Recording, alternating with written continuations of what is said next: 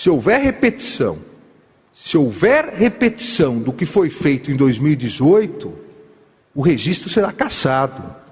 E as pessoas que se fizerem irão para a cadeia por atentar contra as eleições e contra a democracia no Brasil.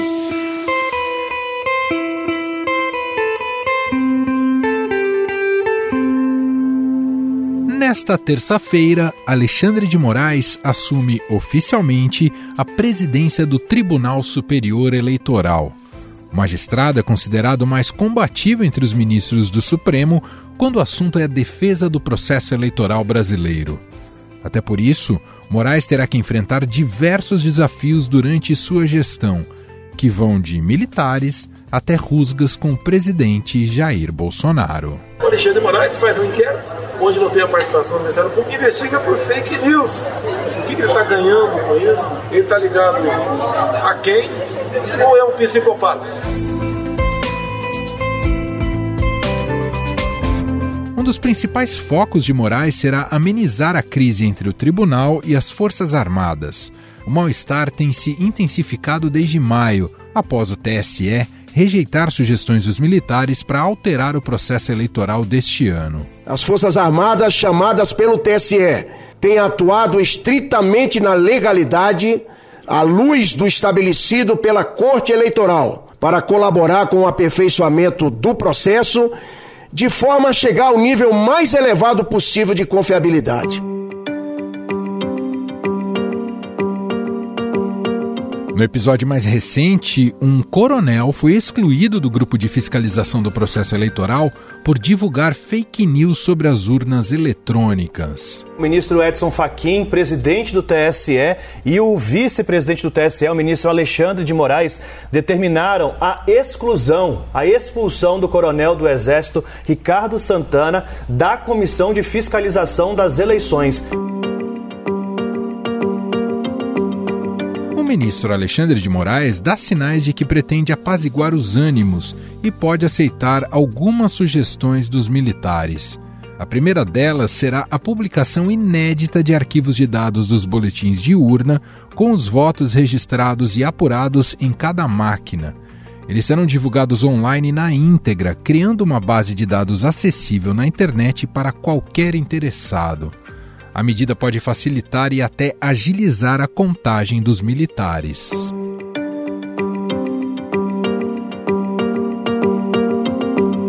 O segundo pleito dos militares será parcialmente atendido.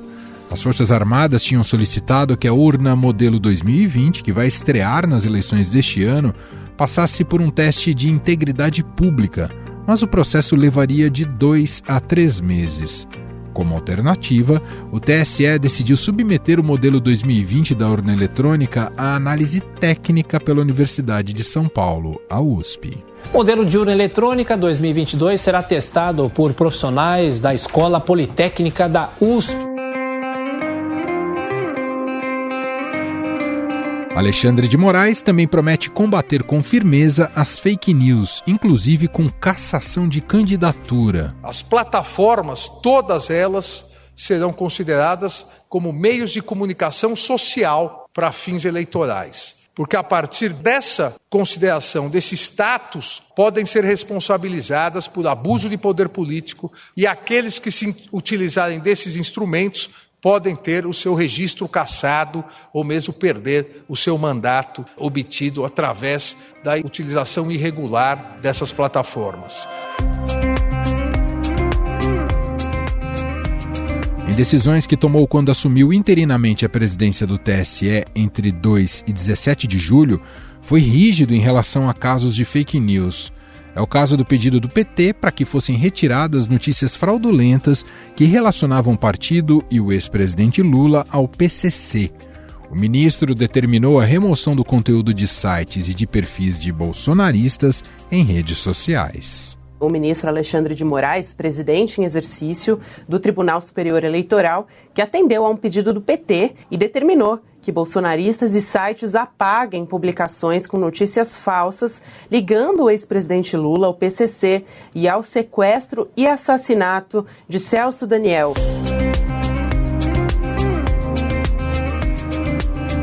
Moraes é visto pelo presidente Jair Bolsonaro como um inimigo e alguém que trabalha para atrapalhar sua reeleição.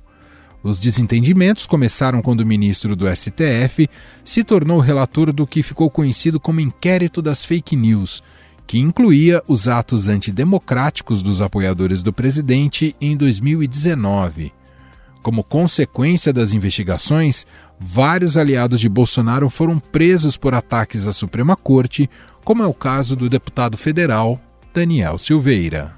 Considerando que a prerrogativa presidencial para a concessão de indulto individual é medida fundamental à manutenção do Estado Democrático de Direito, fica concedida graça constitucional a Daniel Lúcio da Silveira, deputado federal, condenado pelo Supremo Tribunal Federal.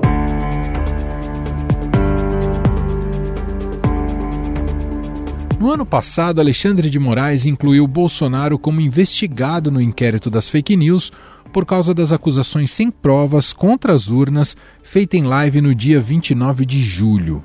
Em contragolpe, Bolsonaro protocolou no Senado um pedido de impeachment do ministro do STF. Foi protocolado no Senado Federal o pedido de impeachment do ministro do Supremo Tribunal Federal, Alexandre de Moraes. O presidente Jair Bolsonaro disse que faria, daria entrada nesse pedido e o fez neste momento, sexta-feira, no Senado Federal.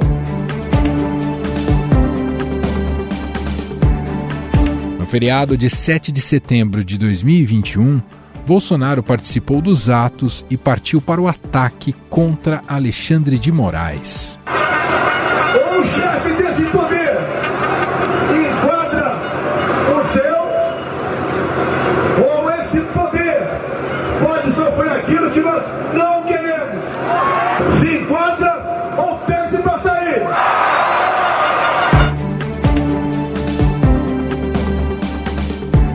dois dias depois, por intermédio de Michel Temer, Bolsonaro ligou para Moraes e botou panos quentes na situação. No entanto, para quem achou que o clima tinha apaziguado, se enganou.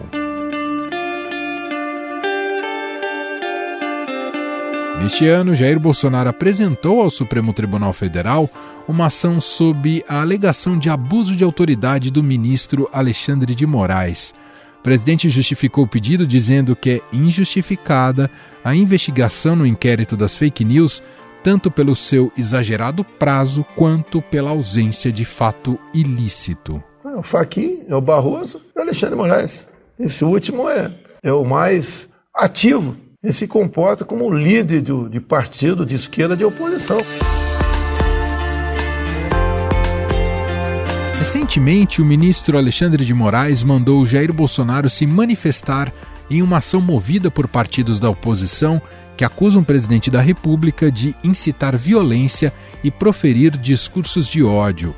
Durante uma transmissão ao vivo em redes sociais, Bolsonaro chamou a Ordem de Moraes para se manifestar em dois dias de covardia e falta de consideração a falta de consideração com o chefe do executivo. Né? Notícia jornal aqui. Alexandre de Moraes dá dez, dois dias, quer dizer, sábado e domingo, para Bolsonaro se manifestar sobre acusações de incitação à violência. Isso aqui, me, me permita, é uma covardia. Uma covardia.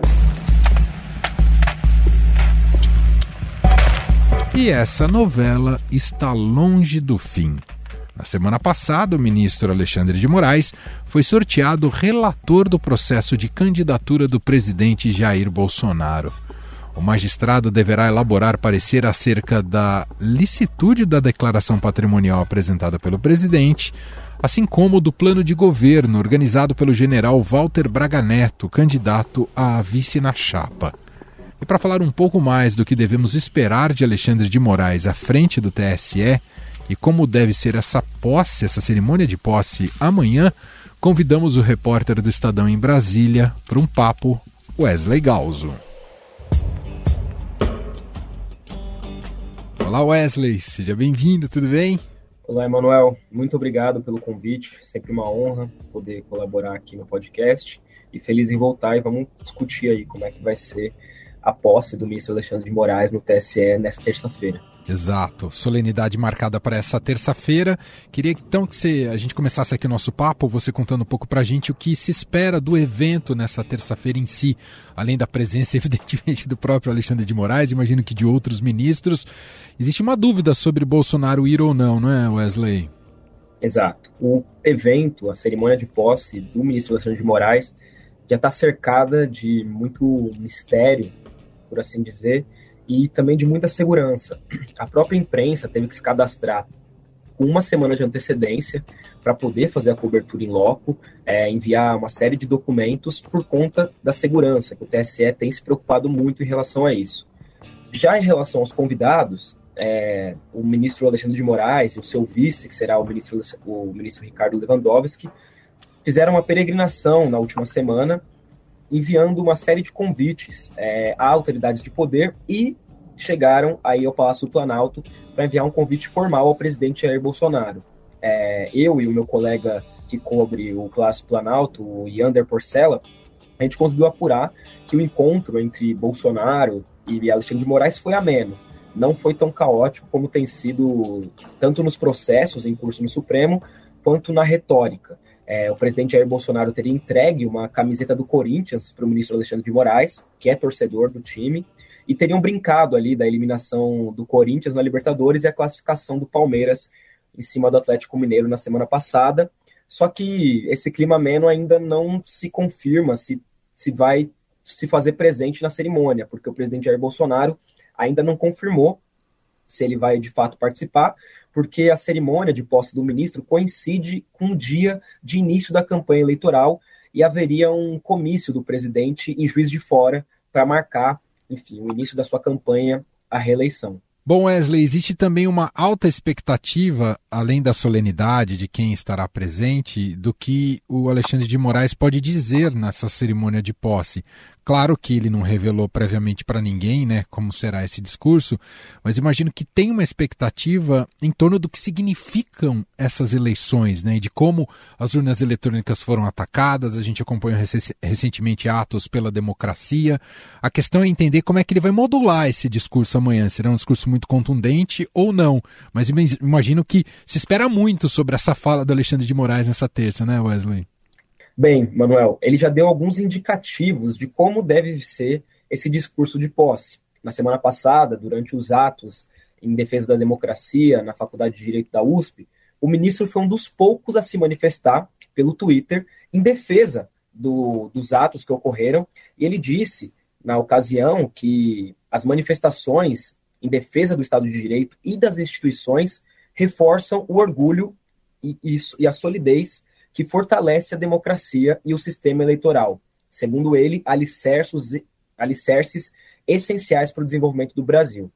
É, no ano passado, durante o, alguns julgamentos importantes, inclusive o que iria decidir o futuro da chapa Bolsonaro-Mourão, que estava é, perigando ser caçada no Supremo Tribunal, no Tribunal Superior Eleitoral, o Alexandre de Moraes ele disse que o TSE durante as eleições seria implacável no combate e iria punir, inclusive com prisão, aqueles que atentassem é, com notícias falsas e contra o sistema eleitoral. Então a gente pode esperar que ele, no discurso de posse, que é tão sintético daquilo que deve vir a ser a, o mandato de um ministro, que ele seja também firme, assertivo, de que não vai coadunar ou então não vai ser complacente com notícias falsas e ataques à democracia. Wesley, a gente tem acompanhado né, toda essa relação tensa entre Forças Armadas e o Tribunal Superior Eleitoral. Né, uma relação uh, difícil, uh, muitas vezes com as Forças Armadas colocando ali questionamentos que estão presentes na retórica bolsonarista, que parece que dão a entender que não confiam no sistema eleitoral brasileiro. Queria que você nos contasse como é que é essa relação, visto que o Alexandre de Moraes assume a partir de agora o TSE, como é essa relação dele, do ministro, com os militares? A relação do ministro Alexandre de Moraes, ela é melhor, é, evidentemente, do que a do ministro Edson Fachin. É, o ministro Alexandre de Moraes, ele treina no clube militar aqui em Brasília, é, faz exercícios físicos, musculação com os militares, então ele já tem uma, uma relação interpessoal melhor do que o ministro Fachin, que não tem trânsito com a caserna. E aos seus assessores mais próximos, ele tem confidenciado de que ele pretende dialogar com os militares de maneira institucional, que ele já tem conversado com muitos generais e, e, e comandantes das Forças Armadas e que ele não tem nenhuma preocupação eh, em relação a questionamentos dos militares, como vem ocorrendo na gestão Faquinha, ou então até mesmo uma escalada, que é o que a gente tem observado nas últimas semanas. É, a relação entre o TSE e as Forças Armadas está cada vez mais conflituosa, é, tanto por conta das investidas do ministro da Defesa, que tem tentado mandar, inclusive, mais militares para fazerem a inspeção dos códigos-fontes das urnas, ou então é, com a série de questionamentos que são recorrentes e pedidos para acessar documentos do, do TSE e fazendo propostas assodadas às vésperas das eleições de modificação no sistema eleitoral. Então essa relação está muito ruim e uma expectativa, há uma expectativa, tanto no tribunal quanto né, entre os militares, de que essa relação melhore, ou pelo menos se suavize, é, de que a tensão que é crescente dos militares investindo contra o TSE e o ministro Edson Fachin respondendo de maneira firme e cortando qualquer chance de, de permitir que os militares é, façam insinuações em relação ao sistema eleitoral, isso deve se dissipar. Perfeito. Só para a gente fechar, Wesley, queria que uma pergunta mais básica, queria que você nos contasse como é que se dá a composição do TSE, que é diferente da composição do Supremo Tribunal Federal, não é? O Tribunal Superior Eleitoral ele é formado por três categorias de juízes. São três vagas do Supremo Tribunal Federal, hoje preenchidas pelo ministro Alexandre de Moraes, o ministro Ricardo Lewandowski e a ministra Carmen Lúcia, que subiu do, de substituta para efetiva com a saída do ministro Edson Fachin. Existem outras duas vagas, que são de ministros do Superior Tribunal de Justiça, atualmente ocupadas pelo ministro Mauro Campbell e Benedito, e outras duas vagas de juízes oriundos da advocacia, os chamados ministros advogados, que atualmente são os ministros Sérgio Banhos e Carlos Rorbá. É, então é um tribunal heterogêneo e ele também é muito marcado que os mandatos no TSE eles têm duração de dois anos. Então cada ministro fica lá por dois anos, prorrogáveis por mais dois, e existe também um, uma, uma tradição de que a presidência é sempre exercida por um ministro do Supremo Tribunal Federal e a Corregedoria Geral da Justiça Eleitoral, que é responsável por fazer processos ou investigações contra o presidente da República, por exemplo, no âmbito eleitoral, ela é sempre ocupada por um ministro do STJ para ter um equilíbrio é, entre, entre essas diferentes áreas, entre esses diferentes tribunais e áreas da advocacia, do, do judiciário que compõe o Tribunal Superior Eleitoral. Muito bem, Wesley Galzo, repórter do Estadão em Brasília, acompanha o Judiciário, gentilmente aqui participando do nosso podcast no dia que antecede a solenidade de posse de Alexandre de Moraes como novo ministro do TSE. Muito obrigado, viu, Wesley? Um abraço para você. Um abraço, Emanuel. Muito obrigado pelo convite. Estou sempre à disposição. Seguiremos aqui de olho no Judiciário, no TSE e nas eleições e tudo que perpassa por isso. Muito obrigado, um abraço.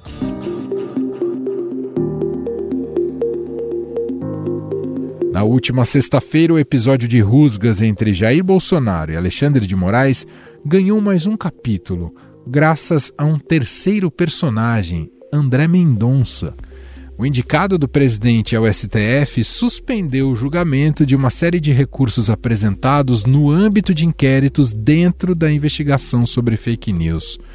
Dos 20 recursos que seriam analisados pelo Supremo, e agora não tem data para voltar à discussão no plenário, nove questionavam decisões dadas no âmbito do inquérito das fake news e oito foram apresentados no inquérito dos atos antidemocráticos. Mas diante de tantas idas e vindas e de tanta turbulência, o que devemos esperar de Alexandre de Moraes ao longo do processo eleitoral e a sua relação com os presidenciáveis? Para analisar o tema, vamos conversar agora com o cientista político Creomar de Souza, CEO da consultoria de risco político Dharma Politics. Olá, Creomar, seja muito bem-vindo, tudo bem? Olá, Emanuel. É um prazer enorme participar desse podcast e uma honra não só para mim, como para o meu time como um todo poder fazer esse diálogo com você. Bom, nessa terça, Cromar, o ministro do Supremo Tribunal Federal, né, o Alexandre de Moraes, assume a presidência do TSE e num momento crucial, já com o processo eleitoral em curso, né, as campanhas iniciando até ali o dia 2 de outubro, quando é o pleito efetivamente.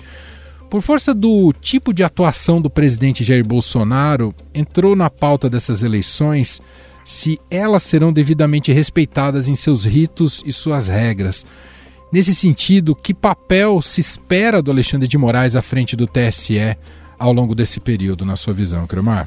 Se você me permite, eu vou voltar um pouquinho no tempo porque nos parece que o Alexandre de Moraes vem para compor uma tríade de presidências do TSE, seguindo a presidência de Barroso, a presidência de Fachin e a sua presidência, cuja linha fundamental foi a tentativa de construir um lastro institucional para blindar o processo eleitoral de eventuais ataques. Ataques esses que são parte da narrativa política do presidente Bolsonaro. Alguns desses movimentos foram muito bem sucedidos no sentido de chamar a atenção de atores internacionais, inclusive, como a tentativa de convidar observadores internacionais. Outros parecem não ter sido tão bem sucedidos do ponto de vista de cálculo estratégico, como a ideia de convidar membros das Forças Armadas para serem parte da comissão que avaliava a lisura do processo como um todo. E agora nós temos que o protagonismo desse processo, por uma daquelas coincidências históricas, caiu nas mãos de talvez o único membro da Suprema Corte que, de fato, tem assumido uma posição de confronto contra os excessos narrativos, simbólicos e posturais de Jair Bolsonaro ao longo dos últimos anos.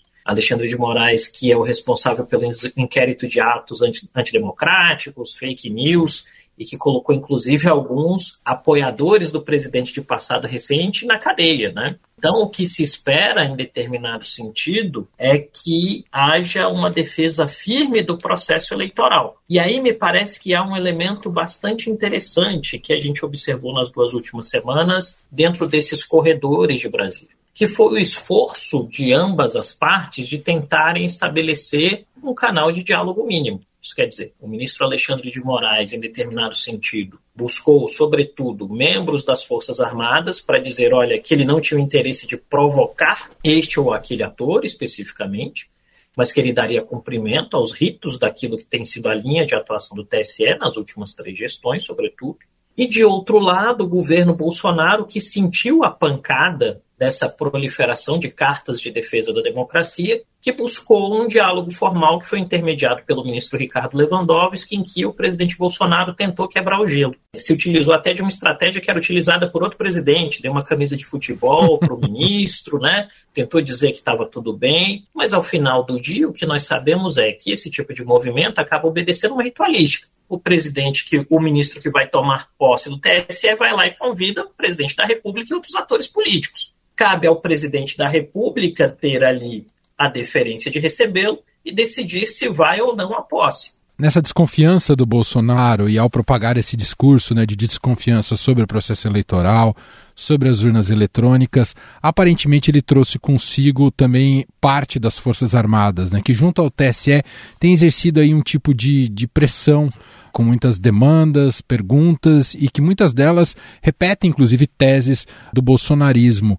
Esse tipo de investida abre espaço para desconfiança do comprometimento das Forças Armadas com a democracia, na, na sua visão, Cremar? Quando a gente vai nessa relação do Bolsonaro com os militares, eu acho que a grande questão de reflexão é Bolsonaro acredita nas teses dos militares ou os militares criaram as teses para Bolsonaro? Porque quando nós vamos observar o processo de aproximação e de entrada dos militares em atividades que não são atividades das Forças Armadas na República Brasileira, a gente vê que tem um crescimento ao longo do tempo. Vamos nos lembrar ali do início do primeiro governo Lula, em que Lula começa a chamar os militares para fazerem ações diversas dentro do governo, de pavimentação de estrada, aceleração da ferrovia Norte-Sul, a ocupação de cargos em outros elementos de administração. Em algum momento, sobretudo na década passada, começou a se construir entre os membros das Forças Armadas uma percepção que eu diria que era mais partidária. que significa dizer o que? A gente pode identificar, e não dá para dizer que isso é uníssono dentro das Forças Armadas, mas a gente pode identificar a construção de um comportamento muito próximo daquilo que seria uma lógica de partido político. Essa lógica de partido político, em determinado sentido, vai criando uma série de dilemas e condicionantes que vão alimentando uma série de fenômenos. E aí, como a gente costuma dizer sempre, né? Bolsonaro, em determinada medida, não é criador de um processo. Ele é criatura de um processo que se inicia com uma descrença na qualidade das instituições. E Bolsonaro vocaliza isso muito bem. Então tem uma certa relação de sinergia, onde Bolsonaro entrega para esses grupamentos militares o que eles querem, em termos de participação do poder, pedaço do orçamento, e esse grupo entrega respaldo. E essa dinâmica, obviamente, tem um elemento que gera dúvida, mas que tem como subproduto fundamental o fato de que, um, o presidente segue pautando o debate, e dois, as Forças Armadas assumem um papel de protagonismo político, que é uma variável de longo prazo na história da República Brasileira. Eu creio que esses são elementos fundamentais, e aí a pergunta é: qual o nível de adesão desse discurso dentro das forças? Porque aí você tem dois tipos de relação. Aqueles que são contrários a esse discurso, por medo de, punição, vão ficar calados, porque o presidente da República é favorável ao discurso. Aqueles que não são convictos em termos de posição ou dentro de um dilema de ciência política que são indecisos, podem aderir ao discurso, porque torna a vida mais fácil. E aqueles que são favoráveis a esse discurso vão ter os benefícios de estarem na mesma posição do presidente da República. Esta lógica vai gerando um caldo de cultura que, em algum sentido, a gente precisa entender se ao fim do dia esses militares estão atuando pelos seus próprios interesses ou pelo simples interesse de um ator político que é o presidente Bolsonaro.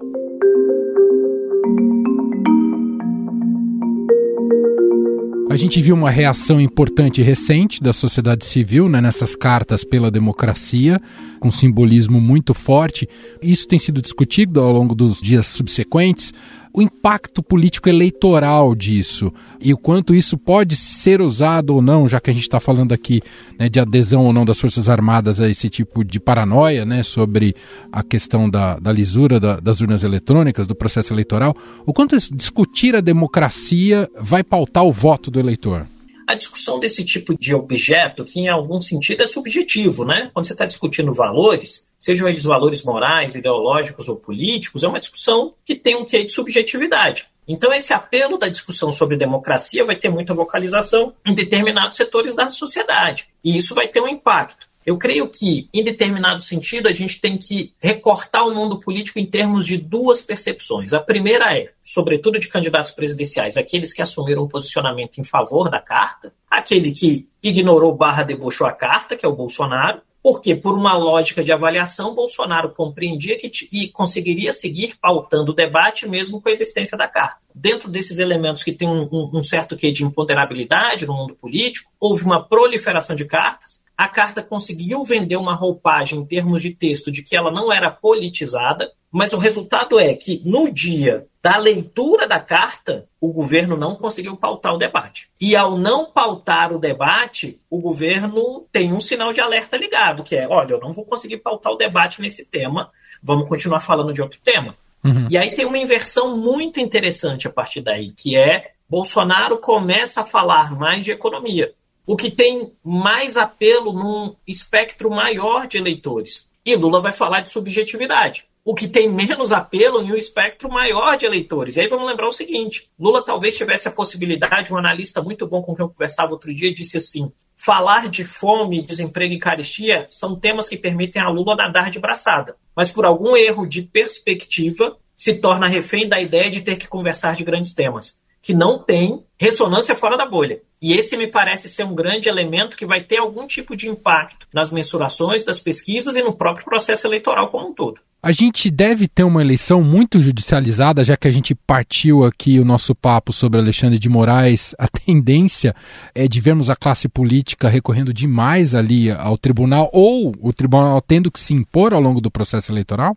Manuel, eu creio que judicialização é uma tendência muito forte dentro do processo eleitoral, junto com a macro tendência polarização e uma determinada disfuncionalidade. Uhum. Porque imagina o seguinte: qual foi a grande eh, eh, lição da eleição de 2018? que meios tradicionais, como rádio e TV, em termos de comunicação com o eleitor, poderiam ser suplantados pelas novas redes e tecnologias. Lembrando que o brasileiro, em média, fica mais de nove horas por dia conectado ao celular.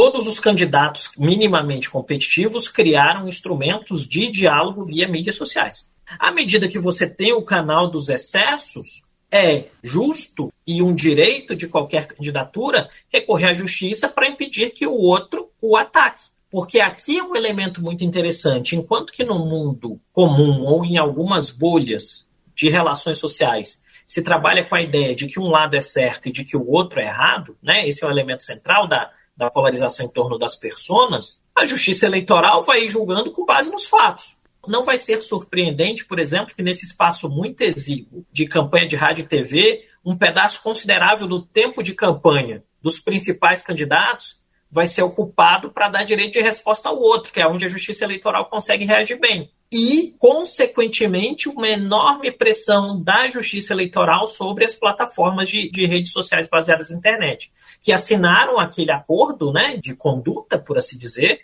mas que vão ser pressionados cotidianamente para tira vídeo, coloca vídeo, suspende postagem, suspende perfil. A judicialização vai ser uma tendência muito importante dentro dessa lógica eleitoral que nós vamos ter. Para a gente fechar, você imagina um, um, Bolsonaro cumprindo uma jornada muito parecida com o Trump nos Estados Unidos em caso de derrota e o quanto isso é prejudicial para a democracia ao não aceitar o resultado, caso ele perca, né, ao não aceitar o resultado das eleições? Eu creio que um elemento muito importante do discurso de Bolsonaro, fazendo essa retrospectiva das falas dele no tempo, é que para o discurso de Bolsonaro pouco importa o resultado. O que eu estou querendo dizer aqui é: ninguém parta do princípio, por exemplo, de que o Bolsonaro, se ganhar a eleição, e não é impossível nem improvável que o Bolsonaro vença a eleição, que ele vai dizer: ah, não, não quero porque o sistema não funcionou.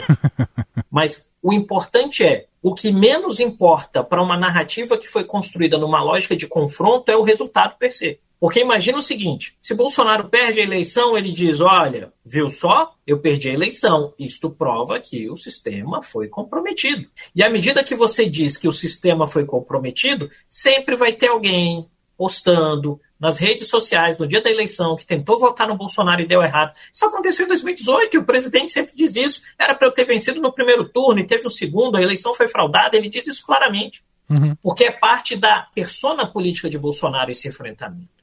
E se Bolsonaro ganhar a eleição, ele vai dizer: tá vendo só? Era para eu ter ganho demais. Mas foi graças a vocês que se mobilizaram comigo que nós ganhamos a eleição. Mas mesmo assim o sistema tem que ser refeito. Qual é a grande questão? E tem uma expressão que nós usamos muito aqui. Todo presidente da República, se pudesse, permaneceria no poder indefinidamente, porque o poder é bom. Só que alguns, por educação, outros por civilidade, outros por cansaço, passam a tocha adiante. Nós estamos diante de uma situação em que Bolsonaro percebeu que a forma como ele encara os outros atores políticos, e sempre foi assim, foi no Exército, foi como vereador, como deputado e hoje como presidente, vende a ideia de que ele é diferente do resto porque ele é autêntico. Ele não tem rapapés, por assim dizer. Então ele vai, em determinado sentido, do ponto de vista discursivo, levar isso até o fim. O ponto é, não será por falta de vontade. Pode não acontecer nada por falta de sócios. E aí eu chamaria a atenção para um elemento, uma variável de risco muito interessante do ponto de vista discursivo. Nós já encontramos alguns excertos de falas, principalmente de membros mais próximos da tomada de decisão do presidente Bolsonaro, que diz o seguinte: se acontecer alguma coisa, nós não podemos ser responsabilizados por isso. Porque é importante entender que as pessoas têm o direito de se indignar que é, em determinado sentido, o mesmo tipo de retórica que fomentou o 6 de janeiro nos Estados Sim. Unidos. Isso quer dizer, eu incito a população, mas se o cara fez algo, é ele, não sou eu. E que vai exigir, muito possivelmente, dos atores institucionais um tipo de força e de diligenciamento que talvez não seja, não seja usual na história das, da, das instituições do Brasil. Bolsonaro sempre apostou contra a banca e sempre venceu. Uhum. Então, por que, do ponto de vista cognitivo, ele faria algo diferente agora? Quer dizer, independentemente da lógica, vai ou não vai ter golpe, o prejuízo já está dado. Em determinado sentido, sim, porque você alimenta uma lógica de descrença nas instituições, no processo, na regra do jogo. O combustível da democracia é a crença nas pessoas de que a regra do jogo funciona. À medida que você fere essa crença, a engrenagem começa a funcionar de maneira menos eficaz. Muito bom! Ouvimos aqui Creomar de Souza, CEO da consultoria de risco político Dharma Politics, gentilmente aqui atendendo a nossa reportagem, nosso podcast. Muito bom te ouvir, viu, Creomar? Muito obrigado. Emanuel, foi um enorme prazer e sempre estou à disposição. Um abração. Estadão Notícias.